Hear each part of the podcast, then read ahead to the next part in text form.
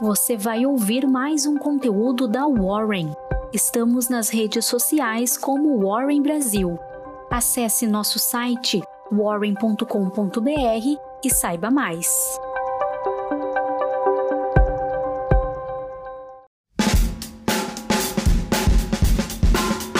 Olá, bom dia. Eu sou Ludmila, especialista em investimentos aqui na Warren. Estarei trazendo as principais informações de mercado desta terça-feira, dia 22 de junho. E na agenda de hoje temos aqui no Brasil divulgação da ata do Copom. Teremos também o CIAB Febraban, com um painel com os presidentes do Itaú, Bradesco, Santander Brasil, BTG Pactual, Caixa e Banco do Brasil. Teremos também precificação do follow-on da Eco Rodovias. Entre os fatos que marcaram o dia de ontem, no Boletim Focus divulgado na segunda, o mercado vê a Selic em 6,5% até o final de 2021. O PIB é revisado para cima em 5%. Ministro da Saúde Marcelo Queiroga afirma que 1,5 milhões de doses são esperados para chegar hoje. Apoiado no movimento positivo de Wall Street e pelo forte avanço nos papéis da Petrobras, o Ibovespa fechou a segunda-feira em alta de quase 0,7%, em 129 mil pontos. E o grupo Pão de Açúcar disparou no pregão dessa segunda, liderando a alta do Ibovespa. A valorização foi motivada pela notícia divulgada pelo o Globo de que o empresário Michael Klein, filho do fundador da Casas Bahia, começou a montar uma posição acionária na companhia. Klein é acionista da Via e teria interesse em adquirir o GPA, caso o Casino resolva vender suas posições.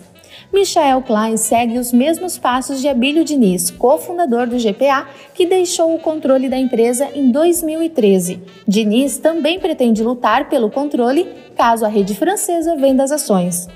A notícia é positiva e puxou as ações do setor para a zona de compra, como o Açaí, braço desmembrado do Grupo de Varejo, e Grupo Mateus, que confirmou a contratação do BTG Pactual como formador de mercado na B3. Estendendo a sessão de recuperação e indo na contramão da queda dos preços de minério de ferro, as empresas ligadas à commodity e ao aço foram destaques positivos no último pregão. A Gerdau liderou os ganhos do setor. A produção de aço bruto subiu 20% em maio, já a venda interna cresceu 46%. Com esse aumento do consumo no país, as siderúrgicas estão revisando para o dobro as projeções realizadas em novembro. E na esteira de valorização dos preços de petróleo, as petrolíferas 3Rs Petroleum, Petro Recôncavo, Petrobras e PetroRio tiveram um dia de forte alta o Bank of America elevou a recomendação da Petrobras de neutra para compra. O banco norte-americano afirmou que a forte demanda pelo petróleo pode levar a commodity a subir até 100 dólares o barril em 2022. Em linha com a rotação setorial nos Estados Unidos, com investidores voltando para ações de crescimento, os papéis de empresas como a Localweb e TOTUS se destacam entre as altas do Ibovespa. Fora do índice, a Melius confirmou a intenção de realizar follow-on. O valor ainda não está definido. A operação está prevista para acontecer em julho. E segundo a agência de notícia britânica, a Eletrobras informou que a Agência Nacional de Energia Elétrica reconheceu que a Boa Vista Energia deverá ser reembolsada em 103,9 milhões de reais pela conta de consumo de combustíveis a preço de fevereiro de 2020. A estatal também informou a conclusão da aquisição de 100% da transmissora Fronteira Oeste.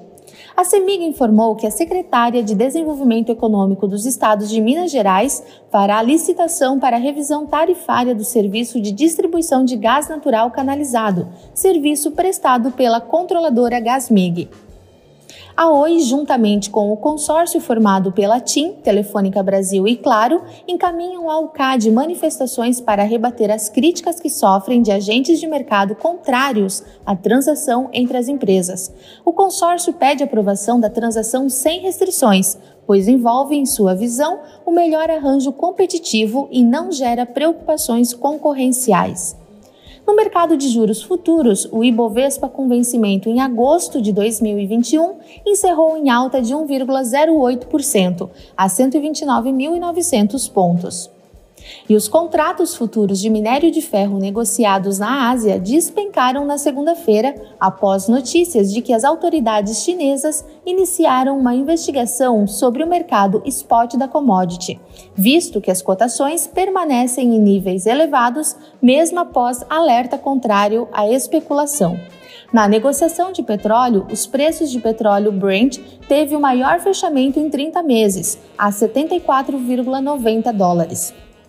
Em nova ofensiva, as autoridades chinesas ampliaram o cerco às criptomoedas, ordenando o fechamento de 26 fazendas de mineração em uma província localizada no sudoeste do país. A notícia gerou quedas expressivas na cotação dos ativos, uma vez que a China é responsável por cerca de 65% da mineração global de Bitcoin.